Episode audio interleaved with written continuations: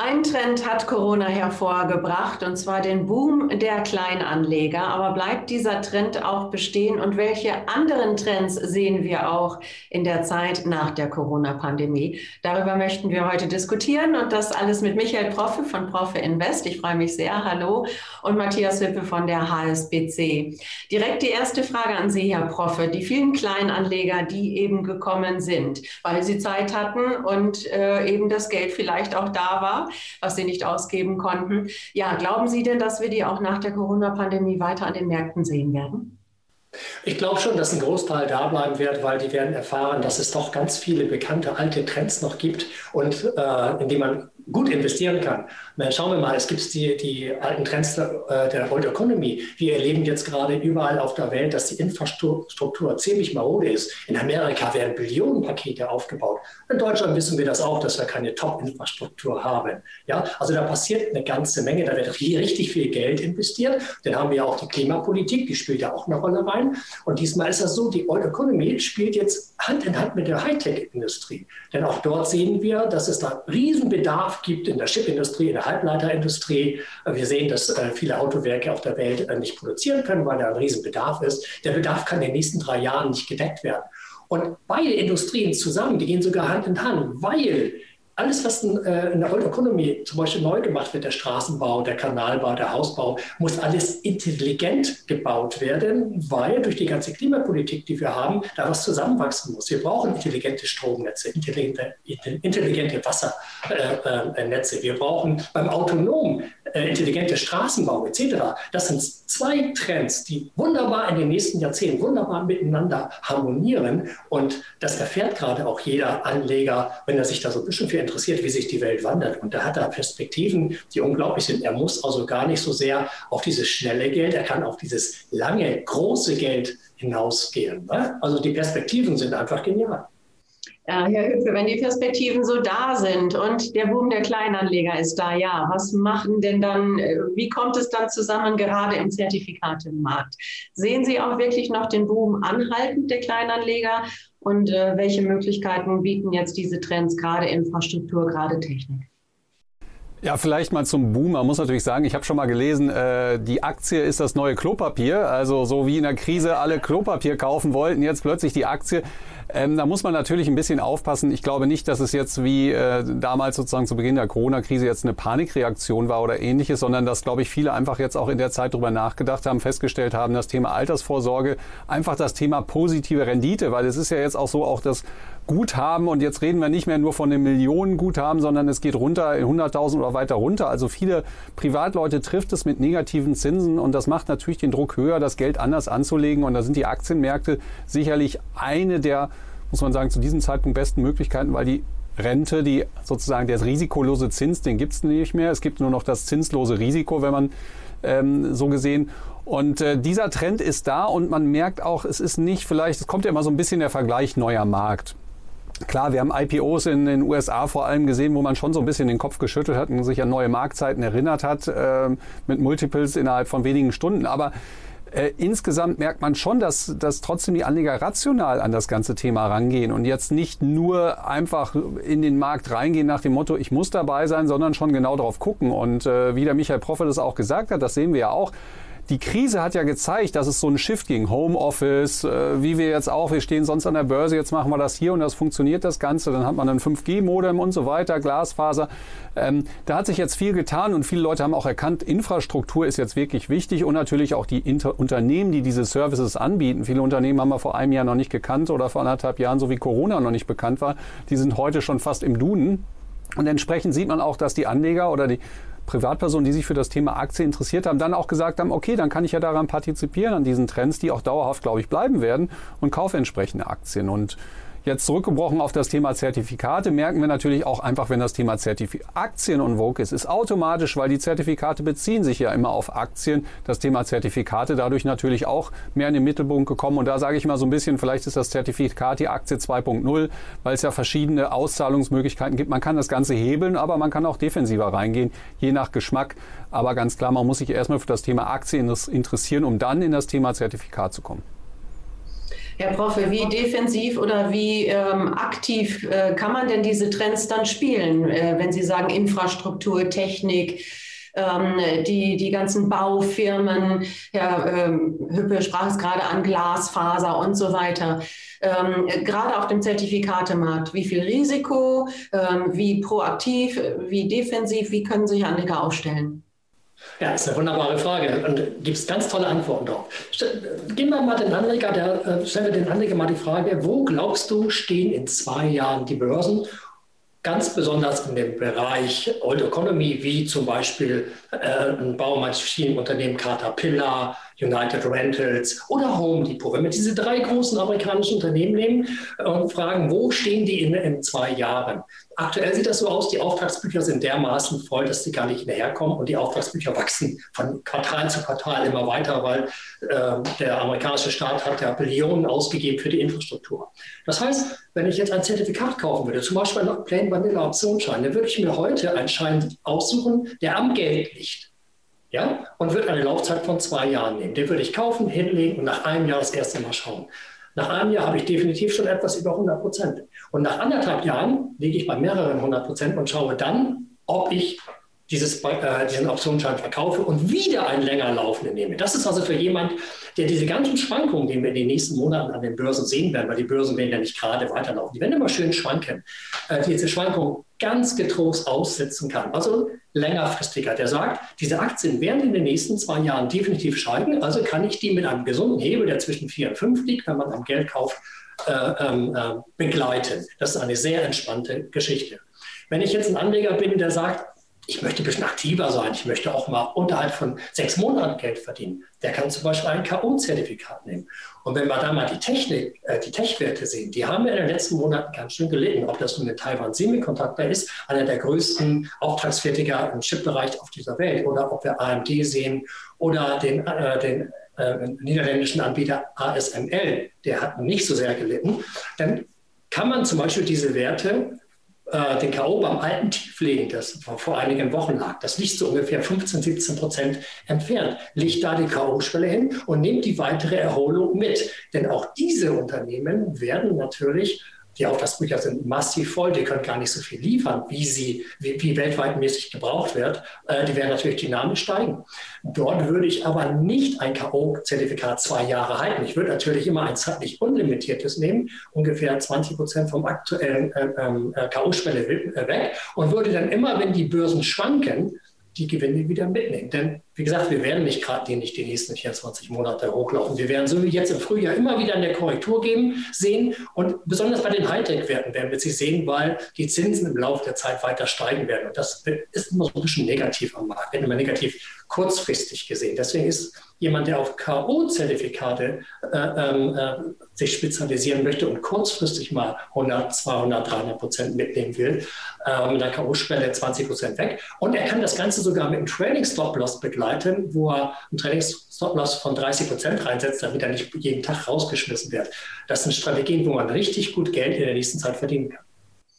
Wir werden Schwankungen sehen, Herr Proffe, äh, sagten Sie auch. Sie sind sehr positiv eingestellt, dass es doch weiter nach oben gehen könnte. Ähm, Herr Hüpper, aber das ist eben die große Frage. Anleger wissen jetzt nicht, wir haben diese Allzeithochs. Ja, äh, ist das Ganze jetzt nicht überhitzt? Wann geht es eben wieder nach unten? Wann kommt die Korrektur? Ja, sollen Anleger jetzt noch einsteigen? Ist es nicht doch schon zu spät?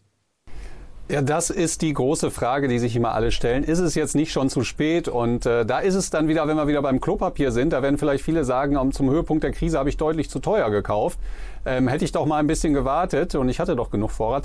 Bei Aktien ist das anders, das muss man ganz klar sehen. Ähm, da ist es nicht so, dass man da eigentlich Schnäppchen machen kann, sondern, und das ist ein bisschen das Thema, das ist so die Psyche bei uns gerade in Deutschland. Man möchte eigentlich immer günstig kaufen, klar, keine Frage.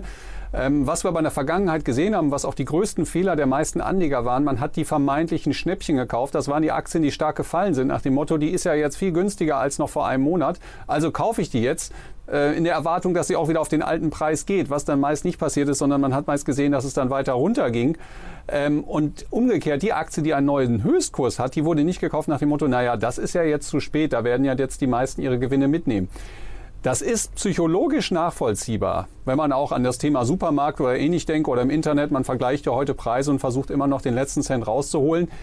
Am Aktienmarkt ist es genau umgekehrt. Da ist ein Trend, und ein neuer Höchstkurs, immer eine Bestätigung davon, also immer neue Höchstkurse, All-Time Highs. Und wir hatten ja jetzt sogar an einem Tag hatten wir einen S&P, Nasdaq und, und den Dow Jones auf neuen All-Time Highs. Das ist die beste Bestätigung, die man haben kann für einen Trend, der weiterläuft. Das heißt, ein neuer Höchstkurs ist eigentlich nur ein Zeichen dafür, dass diese Aktie oder der Index eigentlich in einem sehr guten Zustand sind und weiterhin auch nach oben gehen sollten, zumindest auch auf Basis der technischen Analyse.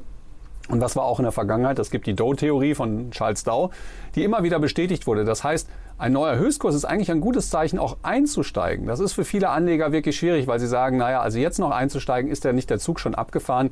Aber so darf man an das Thema nicht rangehen. Und wenn man sicherlich auch mal zurückdenkt, wie viele Chancen man vielleicht auch der ein oder andere Anleger vergeben hat, weil er damals nicht gekauft hat, indem man die großen Tech-Titel in den USA, ähm, wo wir auch noch drüber gesprochen haben, wo manche endlich eine Billion wert wurden. Und kurz danach, muss man sagen, ist es heute schon deutlich mehr geworden. Also im Endeffekt immer diese Werte sind eigentlich ein Zeichen dafür, eher ein Kaufsignal als ein Verkaufssignal. Und dann sollte man eher einsteigen. Und die Gefahr, die es ist, man kauft eher die vermeintlichen Schnäppchen, die dann aber zu den Rohrkrepierern werden. Und die erfolgreichen Titel lässt man weg, weil man einfach sagt, die sind schon zu teuer, aber an der Börse gibt es nicht zu teuer und zu billig, sondern das ist der aktuelle Preis. Und darauf sollte man sich auch konzentrieren. Also die Psyche spielt da oft ein bisschen die Rolle und verhindert oft, dass man einsteigt, gerade zu Höchstkursen. Mhm. Herr Proffe, sehen Sie das ähnlich? Äh, stehen Sie ähnlich zu den Allzeithochs und dann noch der, der Einstieg der Anleger? Aber auch, ähm, ja, wenn jetzt diese Rücksätze auch erwartet werden, ähm, was ist denn Ihr Rat für Anleger, sich darauf einzustellen und das Depot auch dementsprechend ja, abzusichern? Da sprechen wir häufig drüber, aber eben Risiken erkennen und dann zu reagieren. Also die Einschätzung, die der Matthias Hüppe gerade gesagt hat, die unterstütze ich natürlich voll. Das ist natürlich so. Ich begleite ja die großen Trends dieser Welt schon seit Jahrzehnten. Und da sind Werte dabei, ob das eine Apple, eine Starbucks, eine Amazon, eine Facebook etc. sind. Ähm, die seit Jahrzehnten immer, oder die Union Pacific seit Jahrzehnten immer nur nach oben steigen, immer mit ihren kleinen Schwankungen. Deswegen gibt es da eigentlich gar nicht das Argument, ich habe zu teuer gekauft. Es kommt auf die Sichtweise darauf an, wie möchte ich investieren. Als Anleger wo möchte ich meine Gewinne in welcher Zeitspanne sehen? Wenn ich die in drei Monaten sehen will, kann ich das mit der Aktie schwer. Wenn ich sage, ich möchte ruhig schlafen und die Aktie zwei, drei Jahre sich entwickeln lassen, dann kann ich mich über Verdoppelungen freuen. Beim Hebelzertifikat muss ich natürlich ganz anders an die ganze Geschichte rangehen, außer ich kaufe auch etwas, was über viele, viele Jahre liegen kann mit Hebelzertifikaten. Wenn ich zum Beispiel sage, ein Hebelzertifikat läuft zwei Jahre, dann äh, kann ich das jede Korrektur mit aussitzen. Natürlich gibt es zurzeit keinerlei Alternativen, wenn man Geld verdienen will, als der Aktienmarkt. Ist der Aktienmarkt zu teuer? Das ist relativ zu sehen. Denn wenn die Unternehmen dementsprechend die Gewinne äh, äh, generieren, ist der Markt nicht so teuer. Und wenn man dann die Auftragsbücher über die nächsten Jahre sieht und weltweit was in der Konjunktur alles passieren muss, zum Beispiel, wenn wir über äh, Klimapolitik reden, es passiert wahnsinnig viel auf dieser Welt, dann ist dieser Markt einfach nicht zu teuer. Natürlich wird immer die Luft rausgelassen, damit andere wieder günstiger reinkommen können. Diesen Moment aber zu berechnen, das ist eigentlich völlig unwahrscheinlich. Das, das geht einfach nicht. Es passiert dann ganz einfach. Anleger, die Chartmodelle haben und die mit Hebelzertifikaten arbeiten, die kann, können anhand von Chartmodellen Korrekturen im ersten Drittel erkennen und können dann dementsprechende Maßnahmen ergreifen, indem sie sich ihre Position absichern oder verkaufen. Und sie können auch sehen, wenn die Korrektur äh, ihren Boden gefunden hat wenn es wieder hochgeht. Das haben Vorteile der Leute, die mit Charttechnik umgehen können. Das hat alles fundamental grundsätzlich keine Bedeutung. In den letzten drei Monaten ist eine Apple, eine Amazon, eine Facebook, eine Microsoft sind alle äh, aufgrund der Zinsthematik runtergegangen. Fundamental gibt es da überhaupt gar keine Begründung zu. Denn als wir auch hohe Zinsen hatten vor vielen Jahren, drei, vier, fünf Prozent, sind die trotzdem weiter gestiegen. Das werden die auch in Zukunft. Das sind nur die ganz normalen Marktschwankungen wie gesagt, mit Charttechnik kann man alles sowas erkennen und ein bisschen abgrenzen. Ansonsten kann ich jedem, der zum Beispiel ein K.O.-Zertifikat begleitet, äh, nur daran erinnern, es gibt Training Stop Loss, mit dem man das begleiten kann, dass man nie in den Totalverlust hineinkommt. Ja? Aber diesen Moment zu sagen, ich warte jetzt so lange, bis eine Korrektur kommt, dann steige ich ein, das kann vielleicht verdammt lange dauern. Und in der Zeit hat man sein Geld schon verdoppeln können. Ja, äh, noch eine kurze Nachfrage bei Ihnen, Herr Hüppe, die Stop-Losses zum Beispiel. Und äh, wir haben schon über den Boom und vielleicht nachhaltigen Trend nach Corona der Kleinanleger gesprochen. Ähm, ja, beherzigen die neuen Kleinanleger das alles schon so, das Verhalten, und äh, werden aus diesen neuen Kleinanlegern dann die nächsten Trader? Ist das dann der nächste Trend, der diesen Kleinanlegern folgt? Wir haben schon die neuen, also die neuen Kleinanleger sind jetzt nicht nur in Aktien unterwegs, sondern sie haben auch ziemlich schnell das Thema Trading entdeckt, muss man einfach auch sagen. Ähm, man muss ja auch sagen, äh, ich persönlich als Student, das wäre damals für mich ein Eldorado gewesen, dass man halt auch wirklich mal mit 100 Euro oder mit 50 Euro jetzt in den Markt gehen kann, was früher einfach aufgrund der Ordergebühren überhaupt nicht möglich war. Ähm, das kann man heute machen und entsprechend, das ist auch, glaube ich, so ein bisschen das Learning by Doing. Es wird dann einfach auch mal mit einem kleinen Betrag gesetzt. Das Money Management, wie man so schön heißt, heißt einfach mal, ich investiere nur 20, 30 oder 50 Euro, um mal einfach zu sehen, wie funktioniert das Ganze. Weil das ist, glaube ich, auch wichtig, dass man das Ganze einfach mal erlernt. Wie beim Schwimmen auch. Man kann so viel Theorie machen, wie man will. Irgendwann muss man ins Wasser. Das Gleiche gilt auch hier. Und wir sehen schon, dass die, die, die, nennen wir sie jetzt die neuen Trader, wenn man sie so nennen möchte, ähm, die sind sehr rational da unterwegs. Äh, die wissen genau, dass sie auch viel verlieren können, setzen entsprechend weniger Kapital ein. Und wenn wir eine Amazon-Aktie nehmen, eine Aktie kostet 2800 Euro. Das ist jetzt auch mal viel Kapital. Man kann beispielsweise mit einem Hebelprodukt, wo man einfach sagt, okay, ich habe einen Totalverlust bei 20 Prozent Verlust, aber das wäre auch die Schwelle, wo ich die Aktie wieder verkaufen kann. Dann kann man ein Hebelprodukt mit einem Hebel 5 kaufen und dann ist man nur zu einem Fünftel des Geldes im Markt investiert. Also da gibt es auch Möglichkeiten, diese Produkte einzusetzen, um, um das Ganze auch wieder abzubilden, dann mit kleinerem Kapital. Und ich glaube, ganz wichtig an der Stelle, wir sind eben nicht im neuen Marktzeiten. Es raufen nicht alle rum und, und, und schreien, ähm, es kann nur nach oben gehen und zeichnen wild äh, irgendwelche Werte, sondern es wird da schon rational analysiert und man merkt auch, was in Foren etc. Äh, besprochen wird. Das Niveau, was wir jetzt schon sehen bei diesen neuen Aktionären, Anlegern, Tradern. Das ist weitaus höher als das, was wir in den Jahren vorher gesehen haben. In so einem kurzen Zeitraum haben sich die Leute sehr stark, und das merkt man ja auch die sozialen Medien, YouTube etc., ähm, da wird sehr stark ausgetauscht und sehr stark Erfahrung aufgebaut. Und diese Erfahrung, also das merken wir auch, wenn bei uns an der Hotline jemand anruft, die Begrifflichkeiten, die Funktionsweise, die sind schon alle bekannt. Was man früher eigentlich erstmal noch erklären musste, sind dann eher die Spezialfälle.